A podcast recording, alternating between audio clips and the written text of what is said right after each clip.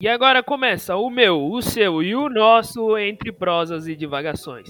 E aqui quem vos fala, Tiago de Souza. E aí, pessoal, tranquilidade? Estou voltando aí como MC, mestre de cerimônias aí do podcast nesse episódio especial aí, onde nós não iremos tratar sobre assunto histórico de fato, né? Mas tem um pezinho ali, mas ao mesmo tempo não é o objetivo, né?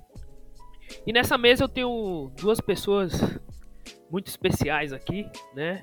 É, o nosso comentarista é, de política, o nosso Arnaldo Jabor, nosso cronista sobre o Planalto, Matheus Teodor. Fala aí, Matheus. E aí, galera, quanto tempo, né? Faz tempo que eu não, não apareço, não surjo, mas ressurgi aqui neste momento, tal como a Fênix ressurge das cinzas. Pra quê? Pra falar mal, gente, das eleições, né? Porque esse ano a gente tá, tá com um cenário meio complexo, meio complicado. É, meio. até meio cômico, né? Porque a gente percebe um desespero aí. É, a eleição tá chegando, né? Daqui a pouco, que a gente não conhece metade dos candidatos. Mas enfim, né? São assuntos que a gente vai tratar aí no decorrer desse episódio. Porque muita gente pode pensar que a gente está exagerando, mas quando a gente começar a discutir aqui, debater os candidatos, né, e as movimentações, vocês vão ver que no final a, a escolha não é uma escolha difícil, né? Não vamos, né, dar onde Folha, Estadão e afins, né? A gente vai conseguir visualizar bem as escolhas que nós temos. Mas é isso, gente. Espero que estejam todos bem ouvindo é, esse episódio. E o outro participante dessa banca aqui, aquele que vai votar no Bolsonaro com convicção, porque ele é o capitão dele, né? É Danilo Sanfelice. E aí, pessoal, bom dia, boa tarde, boa noite, boa madrugada a todos vocês. Você fica fazendo essas piadinhas, ou Thiago, as pessoas acreditam e me jogam pedra na rua. Mas não, obviamente que não. É, e não sei se vocês separaram, a, o episódio de hoje é com a formação fundadora do podcast. Né? E é um episódio polêmico. não polêmico, tem episódios três juntos. Já que e, o Danilo e vai é votar no Bolsonaro. Danilo vai votar no Não, Bolsonaro. Jamais. Quando, como o Thiago falou, o episódio sai um pouco da história, né? Que a gente tá mais focado nos últimos episódios e vai pro lado da política, mas também é muito importante dado o fato do, do ano eleitoral, né? Embora eu esteja com muito mais ansiedade com a Copa do Mundo do que com a eleição, sinceramente. O Danilo vai, vai torcer pra Argentina. Não, eu vou torcer pro. O, o Peru não passou ontem, né? Infelizmente, vou torcer pro, pro Equador. Né? Ah, legal. Mentira, eu torcer pro Brasil, né? Claro. Bacana, bacana. Então, pessoal, é, no episódio de hoje nós vamos falar sobre as perspectivas que nós temos hoje é, para essas eleições presidencial. Né? É, nós temos aí candidatos, é, temos dois que estão dis- disparados aí como preferenciais. Né? Nós iremos analisar esses candidatos, é, projetos, os projetos políticos deles, as alianças e como que está o momento desses candidatos, né? É, então logo logo nós estaremos no episódio. Então pessoal, no episódio de hoje nós vamos, como já dito na introdução, nós vamos tratar sobre esse ano eleitoral aí, né? Sobre a corrida eleitoral. Né? Nós temos basicamente cinco candidatos aí, né? Para o cargo de presidente que vai gerir esse país pós pandemia, né? Porque nós ainda estamos na pandemia. É, brincadeira, né, cara? A gente, a gente já tá indo pro terceiro ano de pandemia aí. É, São Paulo tá é, registrando cada vez mais casos, né? De, de Covid. Então se cuidem, hein? Se cuidem, senão eu vou aparecer na porta da sua casa pra quebrar vocês na porrada. É... Então, os cinco candidatos que nós temos é, aí para o cargo de presidente do Brasil nesse ano são Luiz Inácio Lula da Silva, né? Faz o L aí. Bolsonaro, que é o candidato do Danilo. É, Simone, do MDB. Interessante essa candidatura. Ciro do PDT, que o Ciro tá aí no TikTok, né? Com o Ciro Aranha, né?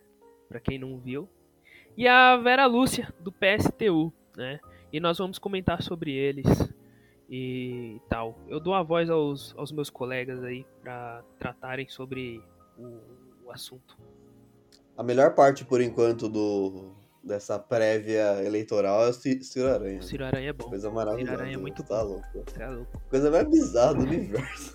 Mas é muito bom. Ciro. Aranha é muito, sensacional. Muito eleitoral. Ah, e né? o Lula Batman e o Bolsonaro É. Coringa, né? Cara, é muito bom. né, mano? O. Não, mas na, pra mim, na ele errou, porque quem tinha que ser o Batman era o Bolsonaro. O Coringa tinha é que ser o. trevas. Não, porque o Lula não é bandido. Não. É verdade. Verdade, é, né? Nessa, nessa coisa, né? Mas eu acho que ele não quis apelar, né? É, então. É, aí é foda, mas tinha que ser o Lula, pô. O Lula tinha que ser o Coringa. É verdade. Agora, um ponto importante, agora trazendo pra parte séria, é que o- nas últimas eleições, a essa altura, o Ciro ainda se colocava como um candidato, tipo, a terceira via, entre aspas, né? Nas eleições passadas, né? Então, tipo, ho- hoje ele tá muito mais queimado, sei lá, quatro meses antes da, ele- da eleição do que nas últimas eleições, né? O que, vocês acham que, que aconteceu pra ele estar tão queimado assim, com a esquerda especialmente? Eu acho que o principal ponto é que o, o Ciro ele ainda tenta surfar no antipetismo, né? É, o antipetismo ele perdeu força, ainda existe, ainda é forte, mas perdeu força por causa do Lula, né? Porque o Lula ele é a- ele, ele, é o, ele representa o PT, mas ao mesmo tempo ele é a parte do PT, né? Porque ele tá fora do PT, porque ele tem um movimento próprio, que o Perry Anderson escreve um artigo, fala sobre o lulismo, e que é esse movimento, porque o Lula é o Lula, independente. Nós aqui na América Latina, nós temos muito essa personificação, né, da, da, da, da imagem política, e o Lula é isso. O Lula é o cara que você olha pra ele, principalmente as pessoas de- das classes mais populares olha pra ele e lembra do filé- do quilo do filé de frango custando 6 reais, tá ligado? Hoje o, filé de frango, o quilo do filé de frango tá custando 21 reais. Então, é, as pessoas lembram do Lula, quer dizer, quando olham pro Lula, lembram de um poder de compra maior, né? De uma vida mais tranquila, onde você conseguia fazer um curso na faculdade, onde você conseguia é, encher um carrinho de compra com 300 reais. Hoje você não consegue fazer isso com 300 reais. Então as pessoas elas têm essa lembrança, tá ligado? De poder tirar, tirar uma geladeira nas casas Bahia e tal. Para algumas pessoas que não viveram isso, para algumas pessoas que nunca sentiram essa, essa felicidade de poder comprar coisas é, que já nasceram assim, para elas tanto faz, tanto fez, tá ligado? Mas para as pessoas de classes mais populares, pessoas que ascenderam socialmente durante os governos do PT, olham pro Lula e pensam, porra, esse cara aí pode resolver o BO. Eu acho que vai ser um problema muito difícil, né? Fala aí, Matheus. É, eu acho que o, o, o, o, o Ciro ele tem esse problema, na minha opinião, de mirar o alvo errado. Né? Ele, ele, ele devia se colocar como outro cara de esquerda, né? De centro-esquerda. Também acho. E atacar a direita, naturalmente. Ele, ele foi buscar voto na direita que não vai conseguir nunca, eu acho. O que, que você acha, Matheus? Então, eu penso que concordo muito com o que vocês falaram, né, de que o Ciro ele se coloca. É que o Ciro ele tem um problema que muita gente pode falar que é o temperamento, né? Mas eu não acredito que seja o temperamento. Eu acredito que seja uma clara confusão nas posições que ele toma. Ao mesmo tempo que ele quer se colocar como uma espécie de terceira via, de uma nova possibilidade, é, ele também está segmentado. Ele é um cara de esquerda, é um cara que historicamente teve uma trajetória mais à esquerda. E ele não pode desassociar essa história assim do nada. E às vezes parece que ele tenta se desassociar disso, né? Então ele tenta se distanciar, mesmo tendo sido ministro do Lula, ele tenta se distanciar muito do Lula. E não é aquela distância respeitosa, né? De que você é, fala, cara, eu fui do governo Lula, mas hoje nós temos posições contrárias e eu vou apresentar as minhas, é, enfim, as minhas oposições. Não. A oposição que ele toma é uma posição de vou embarcar, né? Como foi citado aqui, né? Vou embarcar nesse antipetismo, vou atacar também para tentar pegar uma parcela de um eleitorado que talvez rejeite o Lula. Ao mesmo tempo que ele tenta se aproximar da direita, se te, ele tenta se aproximar de um centro-direita, mas é, ele, por não conseguir né, é, desassociar essa história dele com a, né, com a esquerda, ele não consegue acessar muito bem esse espaço. E aí ele fica ali naquele meio. E aí é, é o momento que eu, eu penso que ele entra num desespero mesmo, eleitoral, assim, de querer ter voto, de não alavancar nas, nas pesquisas, porque ele sempre está na mesma posição das pesquisas, e aí ele tenta dizer que o que atrapalha ele talvez seja a polarização, porque o Brasil está polarizado e o Brasil não merece isso, aí ele apela para um sentimentalismo né, do brasileiro, que o brasileiro merece coisa melhor. Enfim, vira uma salada de fruto, uma salada de coisa que ele não consegue controlar. E por não conseguir controlar e beirar o desespero, ele se torna um cara odiado. E aí entra naquela situação de que como é que a gente vai voltar, como é que a população vai confiar num cara que é confuso, né? Um cara que ora elogia o Lula, ora que critica e xinga pra caraca nos, nas mídias, o cara que xinga o Bolsonaro, mas aí quando a base governista volta numa coisa e o PDT tá ali, né? meio envolvido, tá meio alinhado, não fala nada. Depois que são apontados erros, ele vem, tenta, né, passar aquele pano básico é, é uma candidatura muito confusa, né? É uma candidatura que sempre foi confusa, mas acho que quanto mais vai beirando essa polarização, mais confusa vai ficando, né? E o Lula eu vejo como um cara que, que tá ali, né, grudado no, no, no, no, Bolsonaro como principal opositor, principal posição, principal nome da esquerda, que o, o Ciro tenta chegar, mas ele não consegue, né? mas eu também acredito que não seja uma coisa muito muito muito certa assim muito segura porque ainda existe uma certa resistência né das pessoas declararem que vão votar no Lula embora tenha muita gente declarando eu acho que que agora é o momento de, de estabilização assim nas escolhas né agora que a gente vai começar a entender que, que as pessoas querem de fato. E com certeza não é o Ciro Gomes, né? O Ciro Gomes, ele nada, nada, nada, se afoga e tenta afogar os outros, mas ele não, não consegue, né? Não sai disso. Eu acho que o que ocorre com, com o Lula é a mesma coisa que ocorre com o Bolsonaro, em algum sentido. É, as pessoas. Assim, é, a gente sabe o que foi feito durante esses esse período de governo do Lula, né, tanto com o caso do Mensalão, com a Lava Jato e tal, com essa é, desmoli, desmoralização da imagem do Lula, né, pintar ele como o maior bandido da história da humanidade, né, tanto que a gente tinha correntes de WhatsApp falando que o PT era parecido com o governo nazista, tá ligado? O partido nazista, né? É, a gente sabe que o foi... PT destruiu a minha vida. É isso aí, entendeu? E aí a gente tem isso, né? É, as pessoas elas elas olham pro Lula e vêm assim, pô, mano, o cara fez. Os... Eu lembro do, do, período do governo dele, pô, eu podia comprar um celular, tirar uma geladeira, o flat frango tava a 8 reais. Eu uso o flat frango como exemplo porque eu sou marombeiro, né? Então. Né? E, e as pessoas. E doce. E as né? pessoas ficam com, com vergonha mesmo de falar, ah, vou votar no cara, tá ligado? E a mesma coisa acontece com o Bolsonaro. Tipo, tem pessoas que ainda apoiam o Bolsonaro, mas à luz do dia não falam isso, tá ligado? Dentro das suas casas elas é, esse... falam. Mas esse na é rua, ponto. elas não falam que vão votar no Bolsonaro. E isso acontece, tá ligado? Pode falar, Danilo. Esse é um ponto de preocupação, né? De, de que a, a, pesquisa talvez ela não reflita tanto a realidade.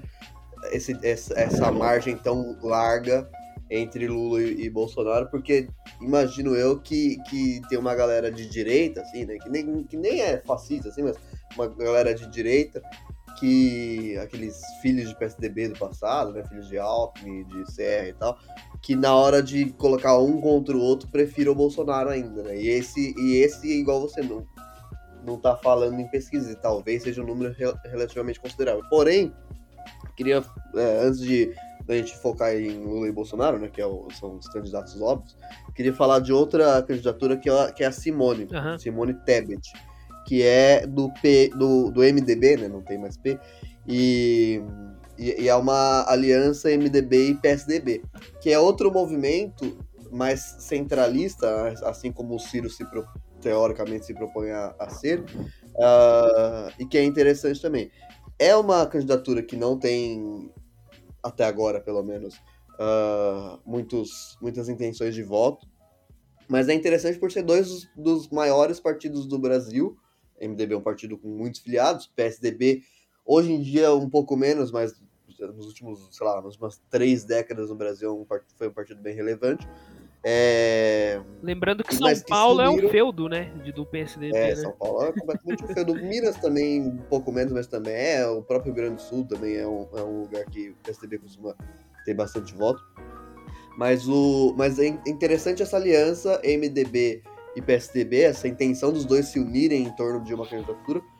E, especialmente mostrar uh, como o PSDB saiu do, do do processo do impeachment da, da Dilma, né, que eu entendo como um golpe, uh, de 2016 para frente, como o PSDB também, e até muito, na minha opinião, mais do que o PT, saiu muito fragilizado, a ponto de hoje ter que ceder lugar ao MDB numa candidatura. Não, o PSDB é vice dessa candidatura. Né?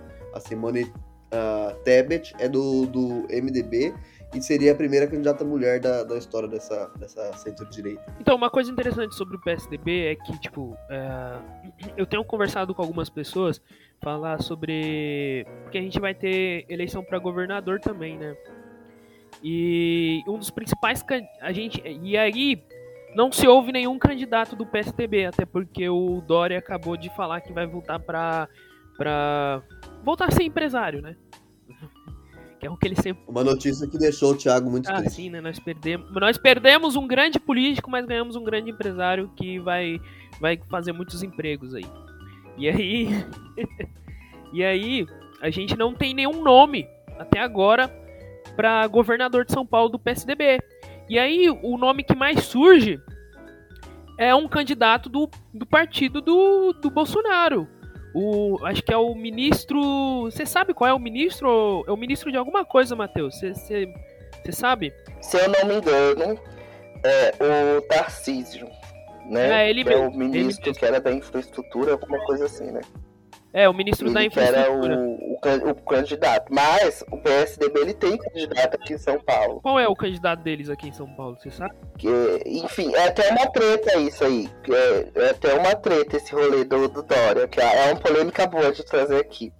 É, não sei se é, todo mundo aqui lembra que o Dória ia ser candidato à presidência da República, certo? Uhum. Ele fez lá todo, teve as, as a, as votações dentro do partido, teve aquela briga dele com Eduardo Leite, que era governador, até então governador do Rio Grande do Sul, é, por esse lugar, né? Porque o Eduardo Leite queria ser candidato à presidência da República, mas o Dória já está fazendo campanha para ser presidente da República desde que era prefeito, né? Isso daí nunca foi, nunca escondeu isso de ninguém.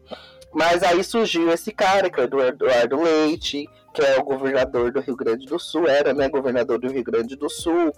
E aí, é, o Eduardo Leite é, é homossexual, para quem não sabe, né? E aí ele ganhou muita popularidade porque ele é um cara homossexual de direita, de, de direita né? É então isso ganhou uma certa, deu uma certa visibilidade para ele. E aí ele falou, vou me candidatar. Eu não ouvi, Thiago. Ele é homossexual, isso é, isso é bom pra caramba e bate em professor. Né, tipo, ah, é, exatamente, representatividade importa, né, gente? Ele ganhou muita visibilidade nisso, né? Uhum. Porque a galera ficou, entrou num furduncinho de que, ai, gente, olha como ele é diferente. Ele é homem, um homem branco, de direita, mas ele é gay. Olha que coisa maluca, né? Que coisa extraordinária. Mas, enfim, impulsionou a candidatura dele pra frente. Ele falou, ah, eu acho que agora é o meu momento entrou numa briga desgraçada dentro do partido com, com o, o, o Dória, perdeu, e aí o partido se terminou de rachar, que ele já estava rachado, né, das tretas também passadas, Alckmin, enfim. Tem todo um rolê aí, como o Danilo falou depois do golpe, né, que a Dilma levou, o PSDB entrou num caminho meio torto, meio estranho, que todo mundo acha estranho, eles se matam entre eles, é uma coisa impressionante. Entrou nessa treta. Resumo da treta. O Dória ganhou, né? Vou, vou ser presidente, legal. E aí o Dória começou a apontar que estava tendo um movimento de golpe dentro do próprio partido, que queriam acabar com a candidatura dele, né? Desistiu da candidatura. Mas por que ele desistiu da candidatura? É, desistiu só porque ele viu que ele não ia alavancar nada na, na intenção do voto? É, desistiu porque é, que é desse, ele, ele tem que voltar para a vida privada, que é melhor. Não. O que, que aconteceu?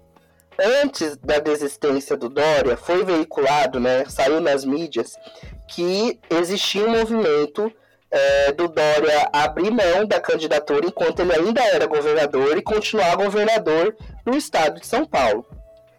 O que, que aconteceu? Qual foi a assim? Ele tem um vice chamado Rodrigo Garcia, mesmo partido.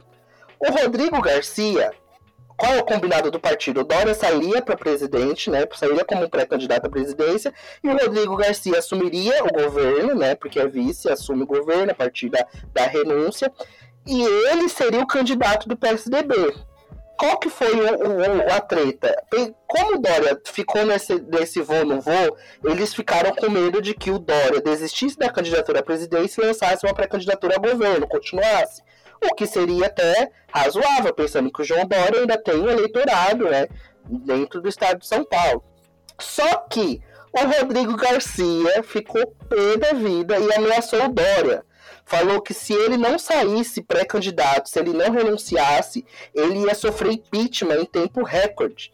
O próprio vice estava né, ali ameaçando o cara de, de sofrer impeachment. Falou, ou você sai como pré-candidato e me dá o, o lugar né, de governador e eu vou sair governador aqui, ou é isso que vai rolar. Resumo, o Dória saiu, teve que sair por livre espontânea pressão, porque senão ia sofrer impeachment é, lançou pré-candidatura, viu que não ia dar pé, viu que não ia dar certo, não pode ser pré-candidato ao governo, porque existe já um pré-candidato que é o vice dele, Rodrigo Garcia, e está plantada a treta. Então o Dória decidiu voltar muito por isso, não porque ele, ai, cansei da minha vida política, é porque não teve, não tem saída pro Dória.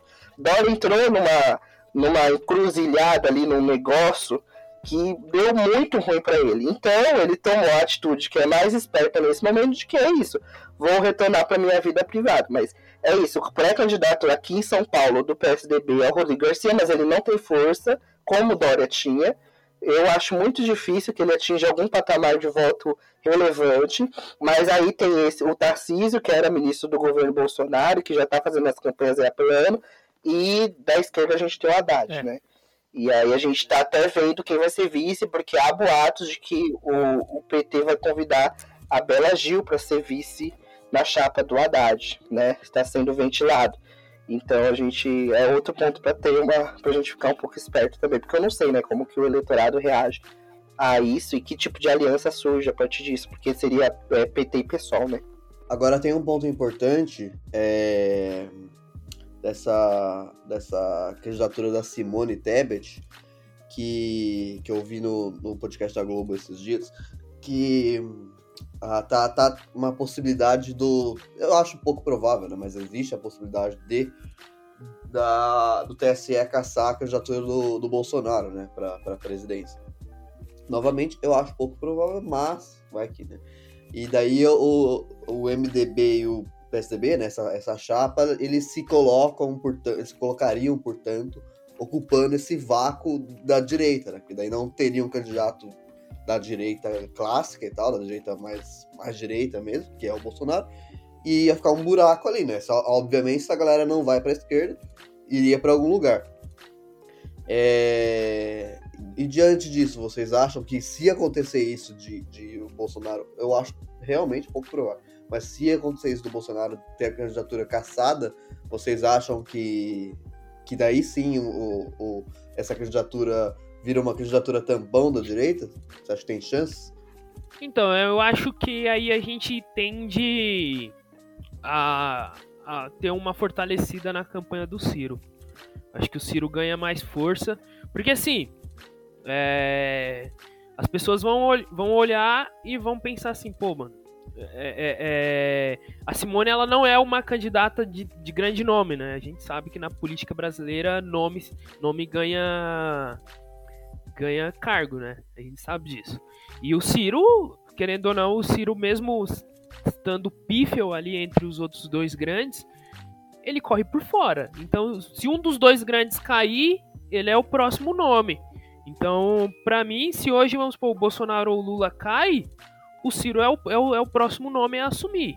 Se tipo, o Lula cair hoje, a esquerda toda vai cair pro Ciro. Eu voto no Ciro numa boa contra o Bolsonaro. É, a esquerda eu acho mais. Eu acho a esquerda é, mais possível, assim. Eu acho bem, bem óbvio, assim, que se não tem Lula, infelizmente teria Ciro e a gente iria todo, todo mundo ali.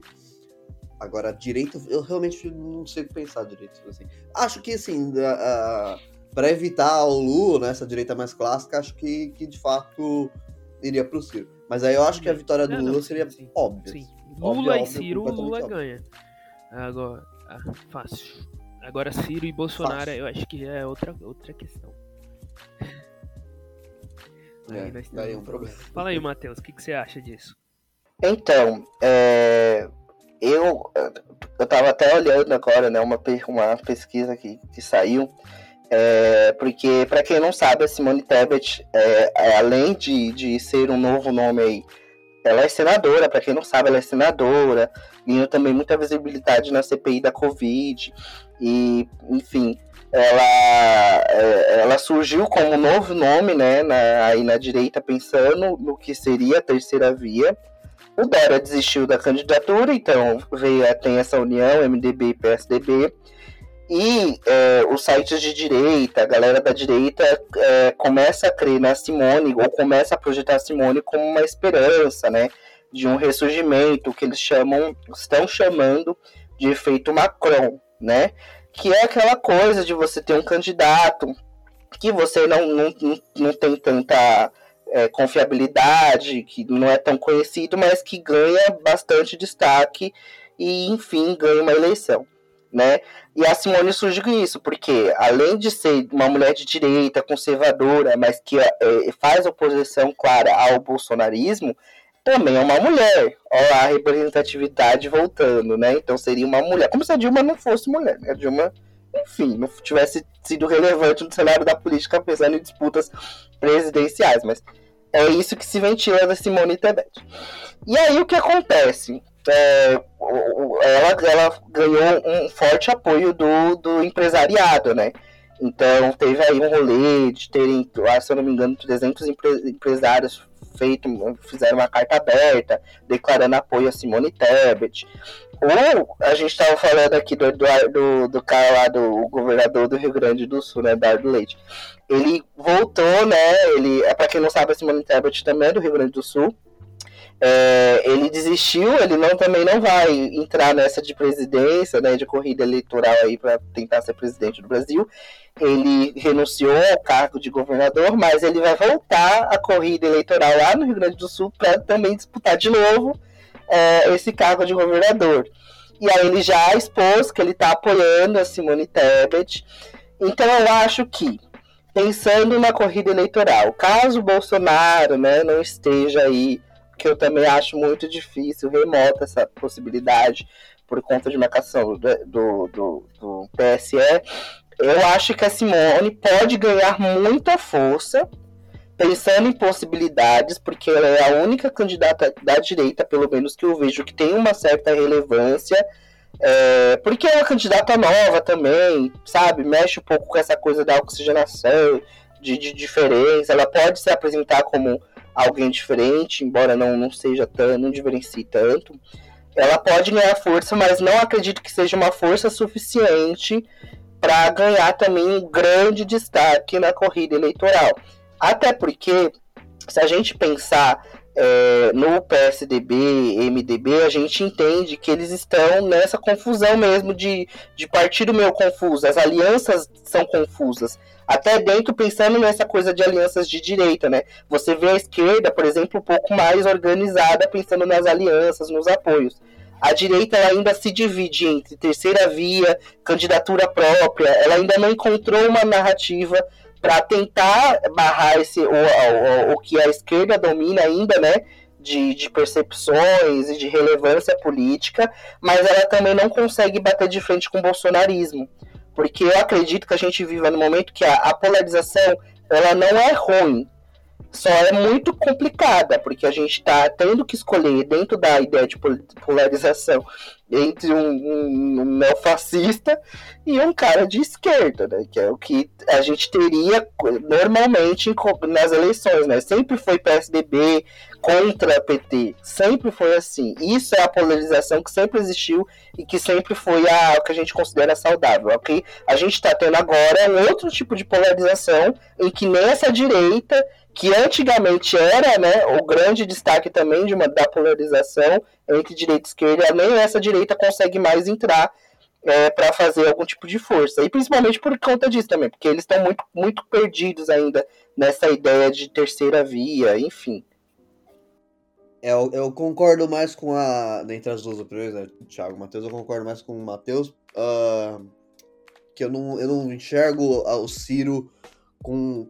Sei lá, com, com o mínimo que se exige para essa direita migrar para ele. Eu acho que o que poderia acontecer é, é rachar, né? Assim, uma, igual o Matheus até citou, uh, que a direita tá mais perdida. Eu acho que ia ficar um pouco assim, a galera da direita ia ficar, tipo, meio barata tonta, assim, sabe? Uma parcela iria pro Ciro, de fato, mas acho que uma grande parte iria para para Simone, sem porém, concordo daí total com, com o Matheus, sem porém ser uma uma, como eu posso dizer, uma ameaça ao Lula. Uh, e se conseguisse chegar no segundo turno, daí sim poderia ser uma ameaça ao Lula, justamente pelo antipetismo, né? justamente para a galera que daí não ia gostar de nenhum dos dois, mas daí odeia mais o Lula, daí votaria nela. Aquele voto bem, bem Macron mesmo. Uh, mas eu, sinceramente, volto, volto ao que eu disse antes, eu acho bem pouco provável porque eu duvido muito que, que, o, que o Bolsonaro seja caçado. Mesmo que tenha motivos, tem, ele já teve milhões de motivos, mas fazer isso agora, muito em cima da hora, assim, ia dar um, uma margem para ele falar em golpe. Nossa, ia, ia virar um furdunço o país. É, eu acredito ia ter, ia, ia ter que nem lá nos Estados Unidos, né? Porque Estados Unidos é país bagunçado, né? Muito. É país bagunçado, que os caras entram no Capitólio lá, mata gente, tudo mais, e acontecer a mesma coisa aqui, porque, né, país, não é país de primeiro mundo, Estados Unidos, né? Aí tem esses malucos aí que entram em lugar, invade, mata gente, tá ligado? Pois é. É isso aí. Agora, né? a... a gente ia ter isso.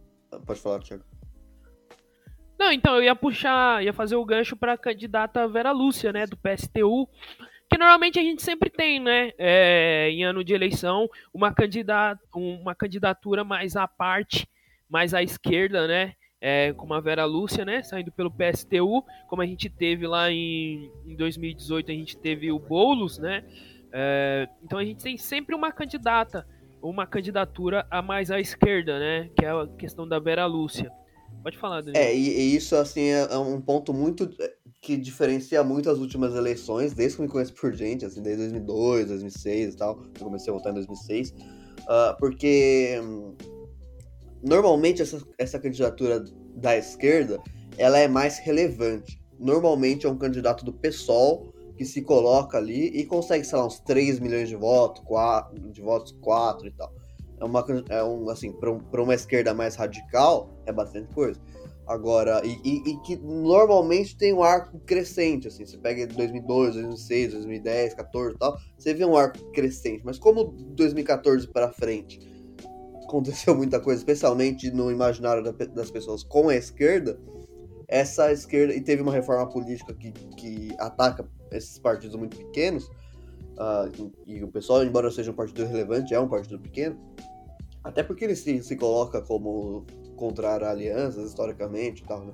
É, essa reforma ataca muito esses, esses partidos, né? Então esses partidos, eles meio que têm a, a, Eles acabam sendo obrigados hoje em dia a fazer alianças para continuar vivos e tal. Isso eu coloco mesmo partidos maiores, como o PCdoB, por exemplo, que tem uma, uma, uma quantidade de, filia, de, filiados muito grande, sei lá, 200 mil filiados no Brasil, é bastante coisa, ainda mais um partido comunista. Uh, mas mesmo esses partidos uh, que, que tem governador, né, o do Maranhão, por exemplo, do PCdoB e tal, é, mesmo esses partidos que são mais relevantes, ainda assim tem que fazer aliança. Ah, o, o, que me chama a atenção, por, é, portanto, em, em, relação a essa esquerda mais radical, é justamente que me parece que a esquerda vai. Aqui em São Paulo tem um debate muito grande dentro do pessoal se eles deveriam lançar uma candidatura própria ou se eles deveriam entrar em uma aliança com, com Lula, né? E assim, a, a, a maior parte, até onde eu sei, a maior parte do partido está defendendo fazer aliança com Lula. e existe uma ala mais radical defendendo uma candidatura pró própria. Só que, diante disso, né, é, ao que me parece, essa esquerda que sempre ocupou essa, essa, esse arco crescente, porque o PSTU ele é um partido muito revolucionário, né? Então é um partido que sempre lança a Vera Lúcia, mas é, consegue porra, muito poucos votos, assim, consegue uma relevância assim muito minúscula, né? Às vezes tem um crescimento, tá? mas é um partido por ele ser tão revolucionário assim, ele ele não participa realmente, né, das, das eleições. É uma coisa muito mais teórica para mostrar para as pessoas que a eleição burguesa não, não, dá certo e tal, do que de fato uma candidatura que se propõe a ganhar, né? Ou, ou, ou algo próximo a isso. Mas me chama a atenção que a candidatura mais à esquerda, até agora, seja só do, do PSTU, né? Não tem uma candidatura que seja de, de mais radical do que o PT, mas que, que seja com, com o intuito de crescimento de fato, como sempre foi o pessoal. É, então isso esse é um ponto diferencial. Eu acho bem, bem um, até um pouco triste assim, né, do, do momento da esquerda no Brasil atualmente. Mas ao que parece, a, a candidatura do Lula, daí a gente pode também já começar a falar de Lula e Bolsonaro, ao que parece, a candidatura do Lula vai unir esse, essa esquerda PCdoB, PSOL e essa esquerda mais, mais vermelha, digamos assim. O que, que vocês acham? Né? Vamos falar de alianças. Né? Então, então teremos a frente ampla da esquerda esse ano, não, né? Não teremos. não, então, eu acho que pro cenário atual da política, né, a gente não vê um horizonte tão tão nítido, né? Tão vermelho. Acho que essa é a melhor saída, né? Querendo ou não, o Lula não vai resolver todos os nossos problemas, né? O Lula não, não é o, o gênio da lâmpada mágica que vai conceder três desejos para cada um e resolver nossos problemas. O, o, os, os, os, outros que vinham em uma ascensão nos últimos anos, Marcelo Freixo, Guilherme Boulos, Manuela Dávila, todos esses, ao que me parece, até onde eu sei, acho que o Matheus sabe mais que eu em relação a isso, todos eles já, já se mostraram favoráveis à aliança com o PT e não é, lançar candidaturas próprias. Né? E sim, né? A maioria tá nessa coisa de vamos apoiar o Lula. Acho que eu acho que quem é inteligente, quem entende o panorama, quem entende o contexto social do país, toma essa decisão de forma sábia. Eu acho que as pessoas que ainda insistem em candidatura própria, os partidos que ainda discutem isso, é, ou é isso, ou é muito revolucionário e não quer abrir mão disso, né? De, de, de ser sempre uma alternativa e de. Enfim, porque é isso, né? Partidos pequenos têm que ficar negociando sempre, né? E o partido pode cansar, né? Ele não quer mais negociar, é isso. É, mas, é, gente, por exemplo, agora a gente está em junho, faltam quatro meses para a eleição, eleição em outubro.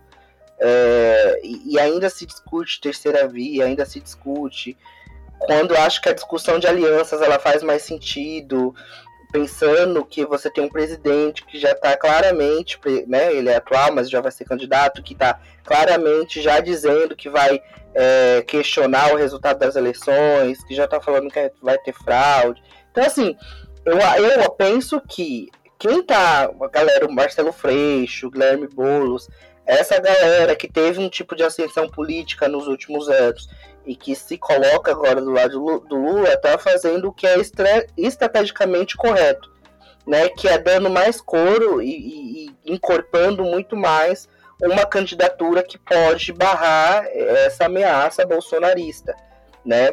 Não que as outras tenham que abrir mão, né? Como eu disse, das negociações, sempre ficar negociando, é, e de lançar candidaturas próprias, mas se existe uma discussão do que é o melhor para o Brasil e se esses partidos estão dispostos a discutir o que é melhor para o Brasil, principalmente os partidos de esquerda, porque a direita ela, ela consegue fazer esse, essa discussão, mesmo com seus com ego, né, com briga de egos, mas ainda consegue fazer. Se a esquerda tem essa discussão, é o, é o correto a se fazer, né? As alianças que tem, que tem surgido, por exemplo, que eu tenho visualizado que tem surgido nos, agora, essa coisa do PSOL é, com o PT, eu acho que são alianças que naturalmente iriam correr, por exemplo, numa hipótese de segundo turno, né, que sempre ocorre, mas que tem se antecipado porque a gente está vivendo um momento que é complexo, é complicado, né? O cara, o Bolsonaro, essa semana foi se encontrar com o Joe Biden e o, o Bolsonaro ficou puto, porque os assessores do Biden deixaram vazar os bastidores da conversa, né? E nessa conversa particular que o Bolsonaro teve com o Biden, ele afirmou pro Joe Biden que o Brasil estava com ameaça de eleições fraudadas. Então, tipo, a gente vai ter fraude. Ele falou pro Biden isso. E o Biden falou para ele, tipo, cara, não viaja, não começa. Só que o Bolsonaro, pro bolsonarismo, falou o quê? Que, que se surpreendeu com o Biden, que a conversa foi proveitosa. Mas os bastidores revelados mostram que não. Então, é um cara que está empenhado a questionar o processo eleitoral. Ele quer questionar, porque ele quer fazer a mesma coisa que o Trump fez, como já foi citado aqui, né? Aquela coisa do Capitólio, que até hoje está sendo julgado e ninguém faz, ninguém faz nada. Né? Que pessoas morreram, os apoiadores malucos foram presos, mas o Trump não foi penalizado ainda.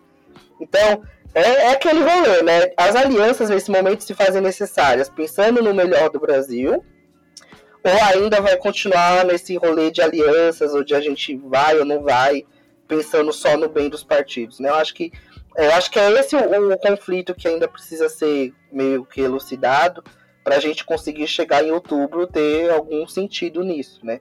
Porque a polarização não é apenas, como eu disse, né, uma polarização comum de direita contra esquerda. A gente está falando de uma polarização que está, pela primeira vez, questionando o processo dito democrático do país, né? Então, se o Lula ganha, o Bolsonaro alega fraude. Se o Bolsonaro não passa, não passa para o segundo turno com uma folga apertado, com ainda na frente, ainda tem a conversa de fraude. Então, esse que é o complexo. Tanto é, e aí eu já, já passo para vocês essa bola, né? O TSE está bem preocupado porque essa, essa confusão ela não está prevista para acontecer durante as eleições de outubro, né? O TSE ele tem como projeção de confusão o dia da diplomação dos candidatos que, que ganharem a eleição. Então esse que é o receio do TSE.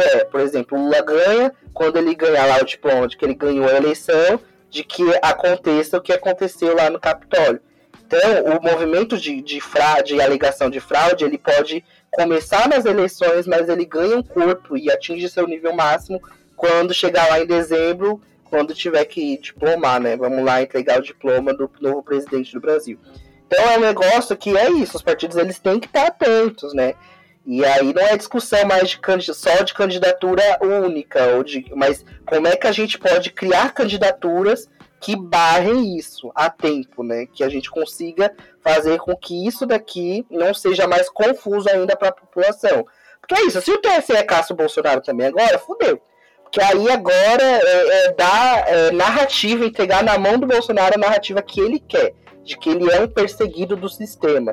E já que ele é perseguido do sistema, então a população, infelizmente, num senso comum, é, é, é engraçado isso. Ela, ela, ela, gosta de candidatos que, que questionem bastante o sistema. Mas a gente sabe que o Bolsonaro não questiona o sistema, né?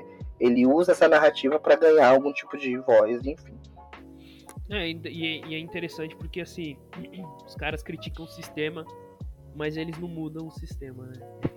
eles vivem, eles vivem do sistema, porque o Bolsonaro já tá aí mais de 30 anos dentro do sistema e vivendo do sistema e colocou a família dele todo no sistema e é isso aí.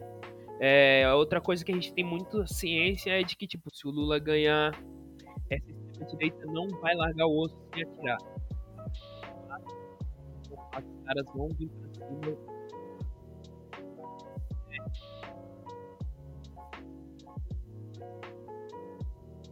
É, então, é isso aí. E aí os caras não vão parar de atirar. Eles vão perder e vão atirar. A outra coisa interessante que o Danilo levantou é o Alckmin, né? Essa aliança que o, que o Lula fez com o Alckmin, que eu acho inteligente, né? Porque o Alckmin ele representa essa faixa da direita não tão radical, né? Da direita, da extrema direita, que hoje que hoje tem uma certa vergonha de votar no Bolsonaro e o Alckmin pode puxar alguns votos, né? As pessoas podem olhar olhar o Lula com, com o Alckmin e pensar, pô, esse cara, o, Alckmin, o Lula hoje, ele tá bem conciliador, né? Não que ele não já fosse, mas com o Alckmin ele representa mais ainda essa conciliação entre uma centro-esquerda e uma, uma direita, né? Que no caso é o, o Alckmin. O Alckmin representa essa, essa fatia das pessoas que ainda tem esse posicionamento de ser contra o PT, mas ver uma solução ali, né? É, e outro ponto importante dessa aliança é que ela garante que a maior parte do centrão se alia a essa aliança, né? Você fique favorável ao Lula barra Alckmin, que dentro da estruturação política brasileira é fundamental, né? Você ter a maior parte do, do, do Congresso, digamos assim, a seu favor, do Congresso e do Senado. Então, a, uma aliança com uma figura como o Alckmin, além da questão eleitoral de fato, né, de conseguir trazer votos da centro-direita para si, que de fato é, é, é, é, a eleição em si, também pensa no depois, né? no, no, no, no, jogo de, de poderes dentro do Congresso brasileiro, dentro do Senado brasileiro. Então ela é de fato muito inteligente do ponto de vista político. É, é, é o Lula sendo Lula, né? O Lula na, na, sua maior, na sua melhor versão estrategista. Agora, eu como homem de esquerda, eu fico. Eu, ó, eu entendo que é importante, eu entendo tudo isso que o Thiago falou, concordo e tal, e que eu completei depois. Isso é o lado racional. Agora, o lado emocional me dói um pouco, assim, sabe? Porque o Alckmin foi o cara que governou São Paulo por, por muito tempo e que é extremamente violento com minorias, extremamente violento com, com greve de professores, extremamente violento com, com qualquer coisa que, que resolva fazer uma greve. A, a resposta sempre foi muita, muito violenta, com protestos e tal. Então ele também não foi o que se cheira, assim, né? do ponto de vista meu político, né? Eu enquanto um homem de esquerda. Então, do ponto de vista emocional, eu até tava falando com, com o Matheus um tempo atrás sobre isso, que, é, que do ponto de vista emocional dói, assim, né, ter que votar numa chapa com, com o Alckmin junto. Agora, do ponto de vista racional, pensando tanto em, em eleição quanto do, do depois, né, de, da governança em si, é muito inteligente, né? É algo que, que de fato garante a possibilidade de governar. Porque não adianta nada se eleger. É muito bonito, tipo, ah, ganhamos a eleição. A Dilma ganhou a, eleição em 2014 e ela aconteceu depois, né? porque ela não tinha a menor possibilidade de governança por causa do caos que estava ali e a falta de aliados que ela tinha ali. Então não tinha como ela governar naquele momento. O circo já estava todo armado para o golpe. Ah, eu também falo com os amigos meus mais à esquerda é, quando o Boulos tá, é, chegou no segundo turno, né, da, daqui de São Paulo, chegou no segundo turno, tava, tava bem, assim, aqui em São Paulo. Uh, eu, eu falava assim, ah, legal, o Boulos pode ganhar, né, daí ganha, e daí depois, velho? Como é que ele vai governar a cidade de São Paulo sem aliança nenhuma lá dentro, sabe? Ele vai conseguir passar as pautas que a gente defende tanto? Acho pouco provável, sabe? Porque é aquela, aquela, aquela candidatura muito ideal, mas pouco prática, né? E o Lula está resolvendo esse problema com uma aliança com o, o Alckmin. Então eu acho muito, muito, muito inteligente, apesar que me doa um pouco. Né? Eu acho que a gente. Eu, eu, isso é uma coisa que eu tenho percebido nas minhas conversas com a galera mais à esquerda, né? De que existe uma pouca compreensão de, que, de como de fato o jogo político é. É, porque a gente tem um, um, mundo de esquerda, de percepções de esquerda, que é muito perfeito na, né, na, na, teoria. Que é aquela coisa de candidaturas, como o Danilo falou, candidaturas que seriam ideais, né? Mas e esse, esse depois que não, não tá acontecendo só depois, já está acontecendo agora. Porque a gente já tem um Senado formado, e quando vem as eleições de deputados federais, deputados estaduais, é, senadores, a gente, a gente não, não, não, não, não para para pensar nisso, mas a renovação política pensando nesses cargos não é muito grande. A gente vê, a gente está acostumado a ver os mesmos deputados federais há anos ocupando uma cadeira. Deputados estaduais também, é, senadores também, tipo, muito tempo ocupando as mesmas cadeiras. Então, é, essa construção de candidatura de chapas, elas não dialogam apenas com depois, né? Elas têm que, que conversar com o, os cargos que, que já, já estão ocupados agora, tem que conversar com as pessoas que ocupam esses cargos agora para ganhar um apoio, porque muitas dessas pessoas disputam reeleição. E pensando na reeleição, entender que tipo de relação que elas vão construir Então, o Alckmin, ele é uma escolha muito inteligente, como o Danilo disse, como o Thiago também trouxe aqui, porque é isso, ele cria um diálogo, ele cria uma ponte de diálogo, mas a, além disso, ele também cria uma base dentro do Congresso atual de apoio também, de, de não negar essa candidatura de uma forma muito forte, né, de, do, do, que seria, por exemplo, o Haddad, como foi, né, o Haddad com o, o Lula, que de, ficou naquela confusão de Lula ser candidato no saia, e veio o Haddad com a Manuela, é, a gente já sabe que tinha um antipetismo forte, mas também não, não, a chapa que o PT escolheu naquele momento não dialogava também com o tipo de apoio que ele poderia construir ali. O Lula está sendo muito inteligente porque ele está criando essa base de apoio agora, né? Ele está com, com, com, conversando com o Congresso agora, não é só depois da eleição, né? Ele já está criando é, essa coisa agora, coisa que o Bolsonaro não consegue fazer, por exemplo porque o Bolsonaro ainda ele está percebendo essa grande movimentação de votos para Lula e ele não está conseguindo criar uma base agora, de governo agora. Tanto que todas a, tudo que ele consegue pensando no governo é na base da troca, né? Do toma lá da cá. Porque ele não tem uma base real de candidatos que apoiem ele é, de uma forma espontânea. A gente tem o Centrão que apoia o Bolsonaro e a gente sabe por quê. Mas toda vez que o Bolsonaro aumenta o tom contra o STF, é o Centrão que vai falar, cara, tá ficando difícil apoiar a tua candidatura. Porque não tem como a gente entrar nesse diálogo, né? Porque todo mundo tem rabo preso também ali, tem é, processo correndo no STF. Se a gente apoia isso, é, não tem como, não existe possibilidade. Então, Lula ele cria isso. E o que eu percebo da esquerda é que tem uma certa dificuldade das pessoas compreenderem essa conjuntura. Como é que isso acontece? Né? É claro que a gente concorda, eu concordo plenamente com o que o Danilo disse. O Alckmin é um cara que é extremamente violento. O governo estadual do Alckmin, para as minorias, para a classe dos professores, para a classe trabalhadora, não era legal. A PM do Alckmin é tão letal quanto a do Dória. Então, assim, é, é uma candidatura que a gente olhando friamente seria até traição, né? Se a gente pensasse assim, porque é um cara que a esquerda se moveu contra durante anos e que está aliado do grande candidato da esquerda, que é o Lula. Só que a gente precisa entender a conjuntura da política brasileira e que é uma conjuntura meio complexa, como da América Latina, né? Não é uma conjuntura bonitinha, certinha, instável, né? Parlamento europeu, tipo Boris Johnson, que ganha lá no voto de desconfiança. Não é isso. A gente, a nossa política ela é feita dia após dia e ela é muito dinâmica. Ela muda, ela é muito complexa, né? E eu acho que é uma, uma chapa que é muito inteligente e muito bem posicionada pensando em tudo isso.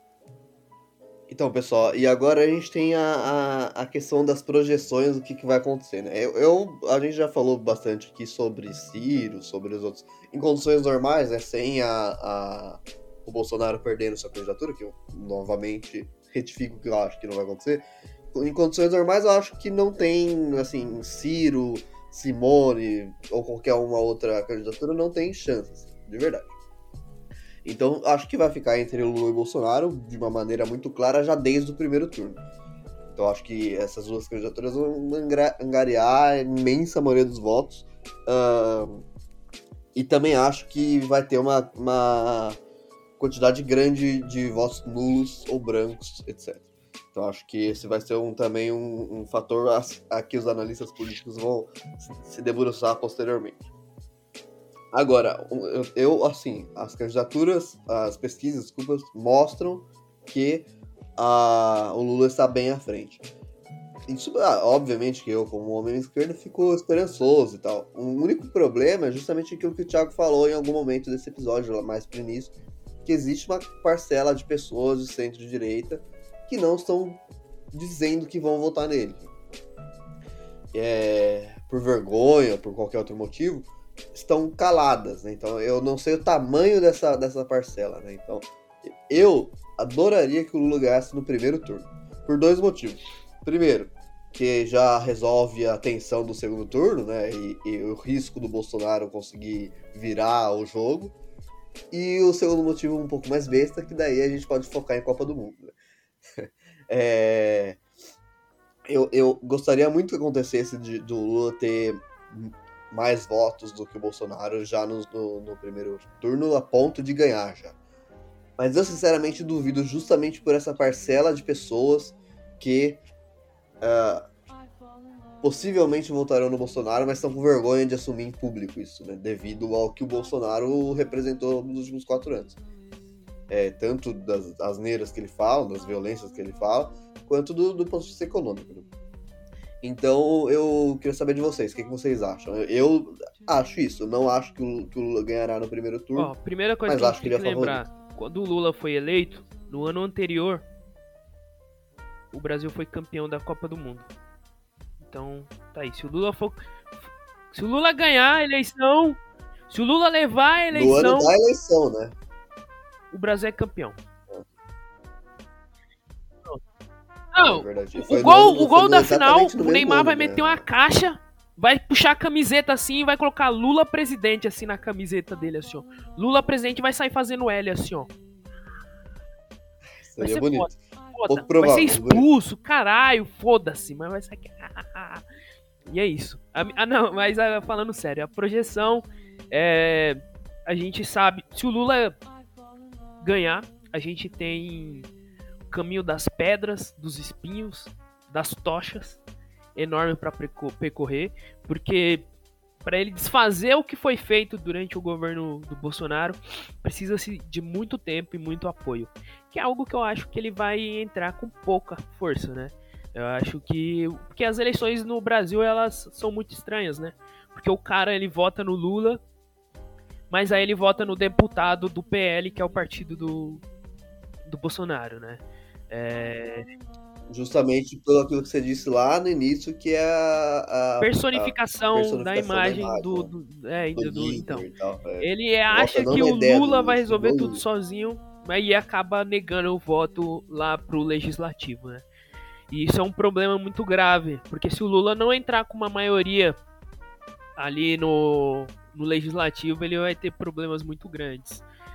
E quando eu falo maioria, não é candidatos do PT, que eu falo é candidatos de esquerda, né? Porque, vamos supor, se o PT não for maioria, mas tiver uma bancada boa de esquerda ali, do PCdoB, do PSOL, do, do PCB e tal, tem, dá pra fazer tem, tem, o PSB, tem o PSB também, também, que dá para fazer uma coisa bacana. Tem.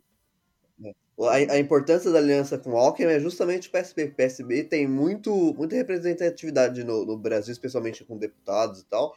E, e, e unindo, né, junto com o Alckmin e tal, unindo essa galera traz muita gente para o Congresso favorável, teoricamente, porque, né, em 2014 também tinha um monte de gente favorável a Dilma, né? Depois a gente viu que não. Mas o Lula não é a Dilma. O Lula é o Lula, cara. Eu acho o Lula que é o Lula. Consegue, é, ele consegue segurar segura, um pouco segura. mais. Mas enfim, a aliança com o PSB se mostra, novamente, quando a gente falou de racionalidade do, do Alckmin, se mostra importante por causa disso. Para garantir Congresso e Senado é uma maioria. E outros partidos que são menorzinhos ali, mas que fazem parte desse centrão. E o Lula vai pegar um ano de recessão muito brava, né? Porque a gente tá com uma inflação muito alta, um desemprego muito alto, mas as coisas podem piorar, né? É a lei de Murphy. Nada que esteja ruim não possa piorar. Caso o Bolsonaro ganhe, e vamos torcer que não, porque se o Bolsonaro for ganhar, a gente não vai ganhar a Copa do Mundo. Escuta, brasileirinho, se o Bolsonaro ganhar, a gente não ganha a Copa do Mundo, hein? A gente vai ter mais do mesmo, né? E eu acho que. Não sei se até pior, né? Porque. É, eu tenho medo de falar isso aqui acontecer, porque eu sou profético, né? E, e as coisas podem piorar pra caramba, é, ainda mais porque. Eu tava ouvindo o podcast da, do Mano a Mano com a Sueli Carneiro e ela levanta uma questão muito, muito interessante e triste ao mesmo tempo, que é assim, hoje o Brasil está cada vez mais com maior casos de, de supremacistas brancos, né? E a gente sabe como que esse governo representa essas pessoas, né? É, porque é de extrema direita. A gente teve o caso do secretário da Cultura lá fazendo discurso com, com toda a alegoria do Goebbels, né, que era o, o ministro da propaganda no governo nazista. E, e as coisas tem, podem piorar não só na questão econômica, na questão é, social, mas na questão de violência mesmo, entendeu? A gente tem cada vez mais casos é, de racismo, de, de misoginia, de transfobia, de homofobia e tudo mais, porque a partir do momento que a gente tem um líder no poder que é, transcorre essas coisas. Eu sei que o Danilo não queria que eu falasse esse tipo de coisa aqui, uma crítica, né, tão forte. Mas é isso que a gente tem pro futuro, se o Bolsonaro for, for, for eleito, porque, né, ele, a gente vai continuar tendo é, essa. A gente vai continuar tendo política de privatização, que para alguns é bom, boa, mas para a grande maioria não é. Né? Não, se o Bolsonaro o campeão, for campeão. Mas o Brasil não vai ser, se o Bolsonaro for eleito. Oh, tem um outro problema também do Bolsonaro, que se ele ganhar, que é porque é isso, a, a, a, evidência da violência, eu acho que é a ponta do iceberg porque ela é muito notável, né? Então, essa questão contra as minorias. Mas tem um. são coisas que estão acontecendo que são muito bizarras. Por exemplo, a, como o Bolsonaro está destruindo toda a construção histórica do meio, do meio ambiente no Brasil e a proteção aos povos indígenas, sabe? que já era falha, né? já era muito falha. E, mas os quatro anos de governo Bolsonaro representaram um retrocesso, assim, ó, muito violento. O que está acontecendo no, no, Amazonas hoje, no Amazonas, né, na, na, na, Amazônia como um todo, em todos os estados que tem Amazonas, ou a Amazônia, é, é de uma violência, assim, contra os povos indígenas e contra a natureza em, em si, de uma forma que nem a ditadura ousou fazer, sabe? E era ditadura, sabe? Então, o retrocesso dentro disso é uma coisa assim muito, muito, muito grave. E isso é muito pouco divulgado, precisa de um inglês sumir na, na Amazônia pra galera, pra todo é. mundo noticiar. Porque, porque é, historicamente as pessoas, a, a elite branca brasileira tá um pouco ferrando pra, pra Amazônia, pra Acre, finge que o Acre não existe, essa baboseira toda. Então, uh, isso, ele, ele consegue fazer isso girar é, sem as pessoas perceberem, né? Porque a própria mídia não noticia e tal. É, como eu falei, precisa alguém sumir, alguém fora, alguém estrangeiro sumir pra, pra galera começar a se ligar. Não a galera se ligar, né? A, a mídia é. passar. Então esse é um retrocesso, assim, ó, muito, muito, muito violento. E também ataca uma minoria, né? Então é. Tem uma série de, de questões que não são tão noticiadas assim, que é muito grave. E também a, a, questão econômica, né? O Brasil de fato virou anos 90 de novo, assim, né? Tanto em relação à inflação de, de, de, de comida, de alimento, de bens de consumo e tal, quanto a qualquer outra coisa. Tipo, se, se locomover no Brasil hoje em dia é muito caro, sabe? seja de carro, seja de ônibus, seja de, de avião, qualquer forma que você se propõe a ir para Bahia, hoje em dia é melhor ir a pé, porque é muito caro, sabe? Então, é de fato, o retrocesso é muito grande. E só que o, uma arma que o Bolsonaro usa, né, é falar que isso só aconteceu nessa, nessa inflação muito alta por causa da pandemia. Daí vem aquela, aquela luta de, é, de discursos com os governadores, blá blá. Ele, ele traz muito isso porque de fato a pandemia piorou isso, o quadro que já era ruim. Mas uh, qualquer analista que se preze de economia já mostrava que, que antes da, da pandemia o, o caminho já estava muito grave. O, o dólar já estava aumentando muito, a moeda brasileira já estava valendo muito pouco, a inflação já, já, já, vinha comendo solto. Então, eu concordo com o Thiago, assim, o futuro é desastroso do ponto de vista bolsonarista. Mas temos esperança, não é, Matheus? Então, esperança a gente sempre vai ter, né? Mas é, é meio é complexo, porque o Brasil ele, ele gosta de, de revirar voltas, né? Não desiste e sempre se lasca no último minuto. É impressionante. Quando a gente acha que vai, não vai. Né? Então eu tô, eu tô preparado para qualquer cenário. Eu acredito, e não só por, pelo meu fio de esperança, mas pelo. pelo, pelo não só de esperança, mas tipo, Eu ainda acredito que o Lula pode ganhar a eleição e, e é o que eu espero. Porém, contudo, todavia, entretanto, é, o Bolsonaro ainda representa uma força e eu, e, e eu percebo que o, o que está em disputa no Brasil não é só a questão, não é mais essa questão de que lado você tá, né? Mas qual é a narrativa mais agradável, qual é a narrativa mais bem montada. E o Bolsonaro é muito bom com narrativa, isso não tem como não falar. Ele sabe, ele sabe trabalhar com a opinião pública, ele sabe tumultuar a opinião pública, ele sabe manipular a, a opinião pública, embora a gente é, saiba que são fáceis, né? São, são os, todos os argumentos deles são fáceis de serem desmontados. É, eles são muito também bons de serem espalhados, né? E, e de, de, de um primeiro momento as pessoas acreditarem. Então ele tem o dom da narrativa, ele consegue montar isso bem. É, e isso é uma coisa que a esquerda deveria tomar um cuidado e deveria prestar bastante atenção. O Lula, por exemplo, ele teve falas, né? Que já que o Bolsonaro já usou contra, né? Já, já jogou contra e o Lula teve que voltar, pedir desculpas, falar que não foi bem assim. Então ele sabe trabalhar essa narrativa. O que eu espero é a mesma coisa que o Danilo espera. Que eu queria que o Lula ganhasse em primeiro turno não só para ter uma, uma, Copa do Mundo tranquila, da gente focar na Copa do Mundo, ter um pouco de mínimo de alegria e esperança do Brasil ser o hexa, enfim, né?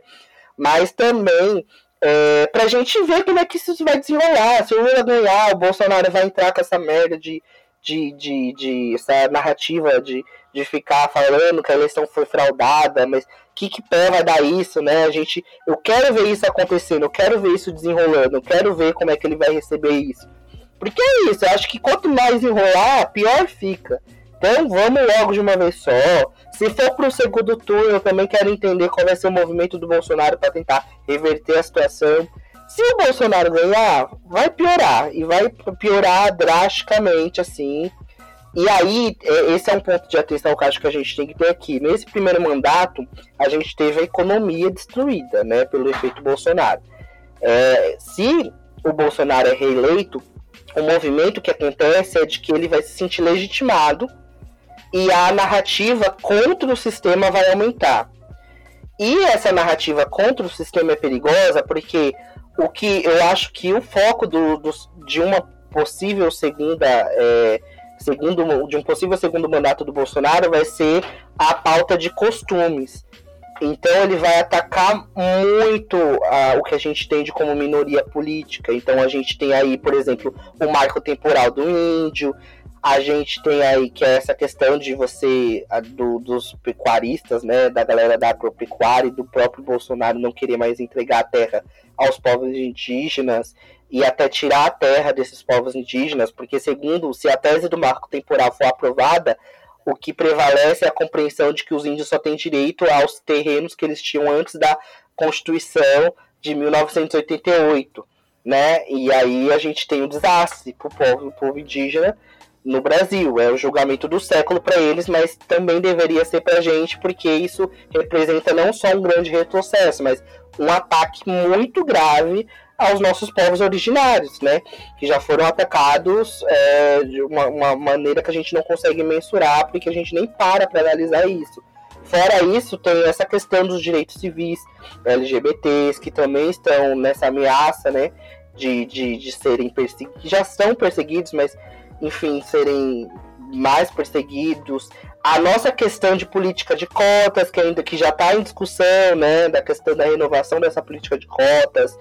É, enfim, é um desmonte que vai parar de ser só econômico, porque até agora ele foi econômico, mas para avançar brutalmente pensando em sociedade mesmo. A gente vai ter um retrocesso de séculos. E é um retrocesso que, se o Bolsonaro consegue fazer, enfim, até o sistema democrático para mim se torna uma incógnita. Porque é, a gente não sabe qual é o tipo de, de luta que ele vai travar com o STF. A gente tem a questão das Forças Armadas, porque as Forças Armadas estão entrando nessa coisa de questionar também processo eleitoral. Não sei se a galera viu, mas o ministro da Defesa mandou uma nota para o TSE dizendo que se sente despre, é, desprivilegiada, desprestigiada pelo TSE, porque eles é, recomendaram 15 mudanças para serem aplicadas, sugestões de mudanças para serem aplicadas no processo eleitoral, porque o TSE convidou eles lá para testar a segurança de urna. E o, o TSE, segundo o ministro das Forças, uh, o ministro da Defesa, não acatou nenhuma. Só que o TSE acatou 10 dessas 15 medidas. Mas eles querem que eles acatem o resto. Então já existe uma, uma clara sugestão aí do ministro da Defesa de que as Forças Armadas também entrarão é nessa narrativa de eleições fraudulentas. Porque se as Forças Armadas são desprestigiadas, então a gente não tem segurança. Então a gente vai ter muito mais as Forças Armadas atuando no segundo mandato do Bolsonaro. Então, as tragédias elas se ampliarão. A nossa esperança é de que com, a eleição do Lula, a gente obviamente não vai resolver tudo da noite para o dia mas a gente paralise esse processo de tragédias econômicas e sociais e consiga retomar é, a, a, as mudanças paradas e, e, mudar tudo isso que foi por água abaixo nesses quatro anos de governo. Né? Eu acho que a gente consegue respirar melhor. Porque, para falar a verdade, nesses quatro anos de governo Bolsonaro, eu não respirei bem em nenhum momento. Desde a, de quando ele foi eleito até agora a gente não consegue respirar, a gente não consegue ter tranquilidade é, pensando no país que a gente vive. Como a gente não vai ter milagres, mas a gente pode ter o um mínimo de. Cara, a gente agora vai ter um diálogo, a gente agora vai ter uma atenção em tal pauta, né, em tal questão.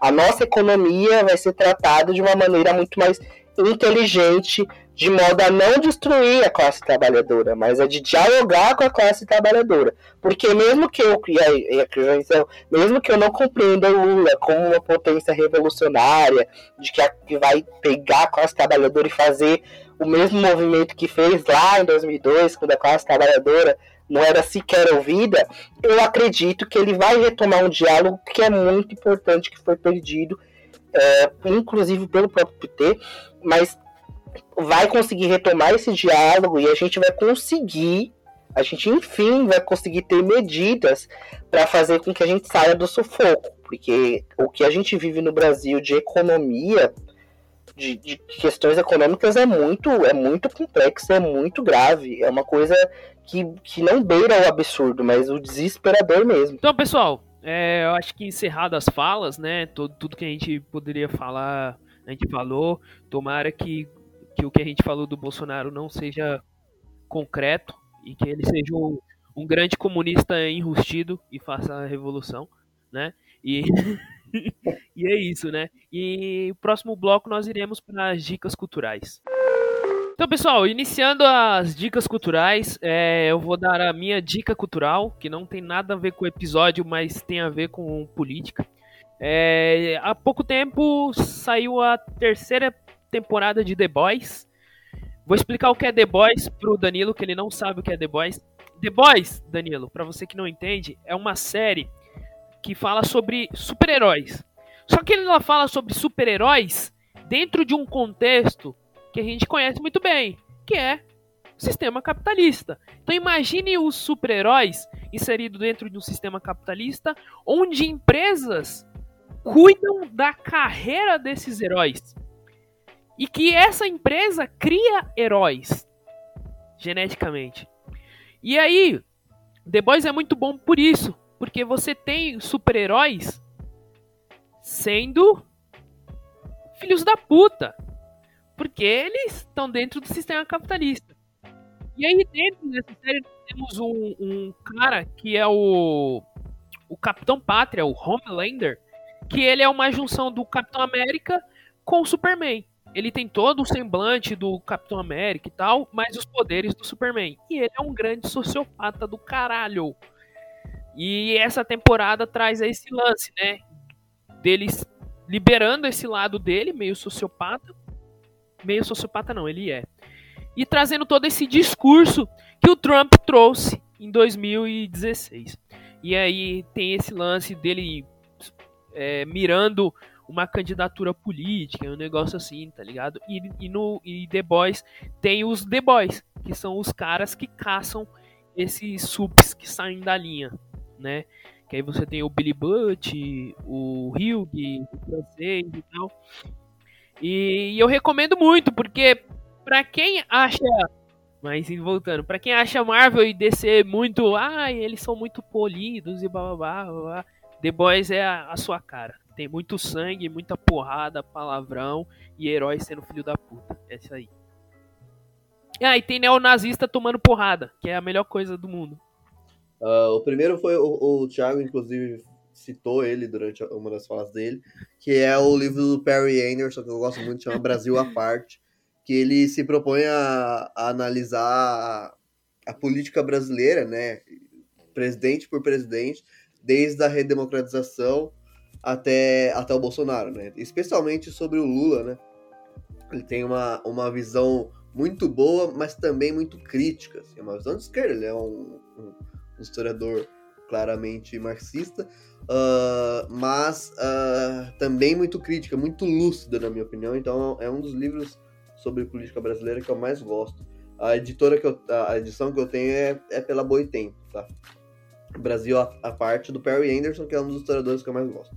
Eu até já dei essa dica aqui em outros episódios, mas uh, dado o tema do episódio, eu resolvi é, falar desse livro novamente. E agora, uh, outro livro, esse mais denso, mais difícil de ler, não pela linguagem, sim pelo conteúdo, e que eu acho bom falar, porque o, temos um candidato de extrema direita que vive falando que a ditadura não foi essa coisa toda, vive, vive inclusive debochando de pessoas, de pessoas torturadas, aplaudindo pessoas torturadoras e tudo mais. Ou seja, ele fala de um período gravíssimo da história brasileira com, com desdém, né? Até com, com uh, como se tivesse sido algo bom.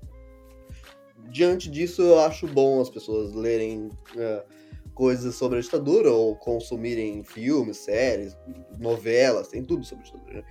E eu vou indicar, portanto, eu não sou muito cinéfilo, né? Então essa, essa parte eu deixo, deixo pro Thiago.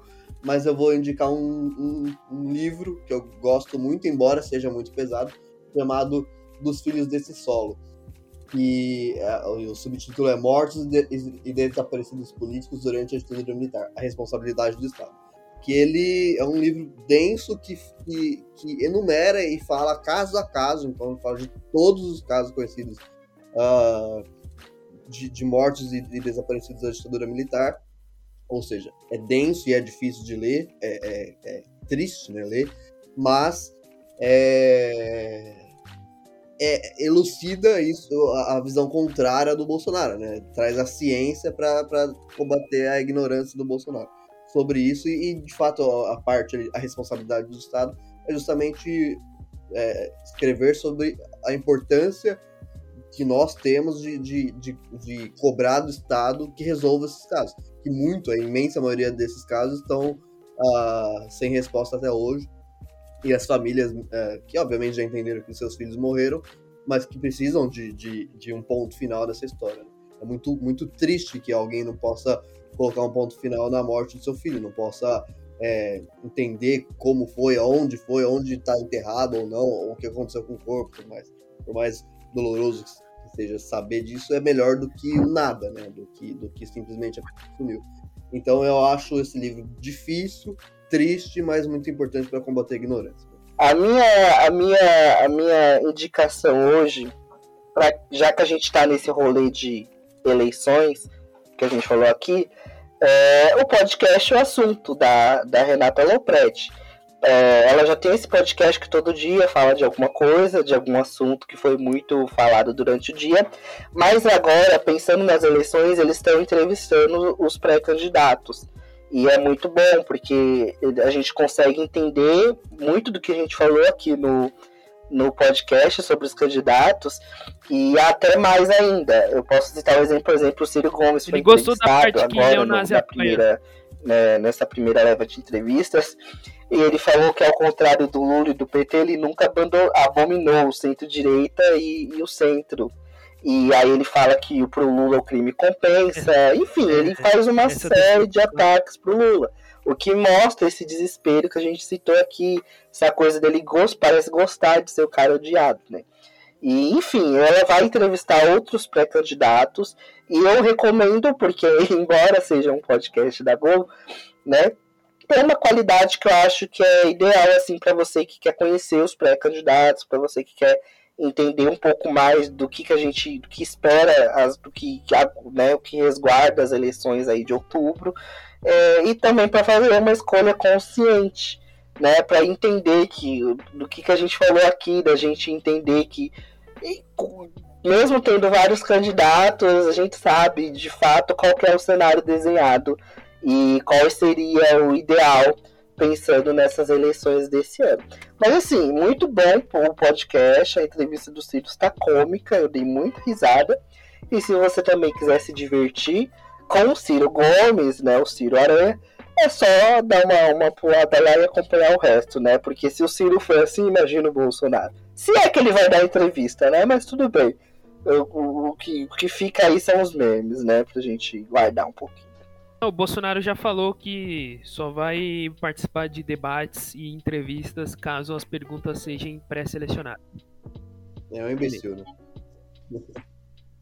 Então é. ele não vai participar. Muito, muito democrático ele. Né? É terrível, né? Não, é o cara que banca de machão. Não, eu sou machão, pá. Sei lá, e não dá a cara ao tapa, caralho. Mete a cara, parça. Então, pessoal, eu acho que é isso aí. É... Vocês têm mais alguma coisa a acrescentar? Mais alguma coisa a falar? Podemos encerrar por aqui? Não, não, é isso aí. Acho que a gente abordou bastante temas e, e agora é só num possível segundo turno. Então, beleza, então. É... Ficamos por aqui, pessoal. Um beijo, um abraço e tchau. Tchau, tchau. Tchau, pessoal.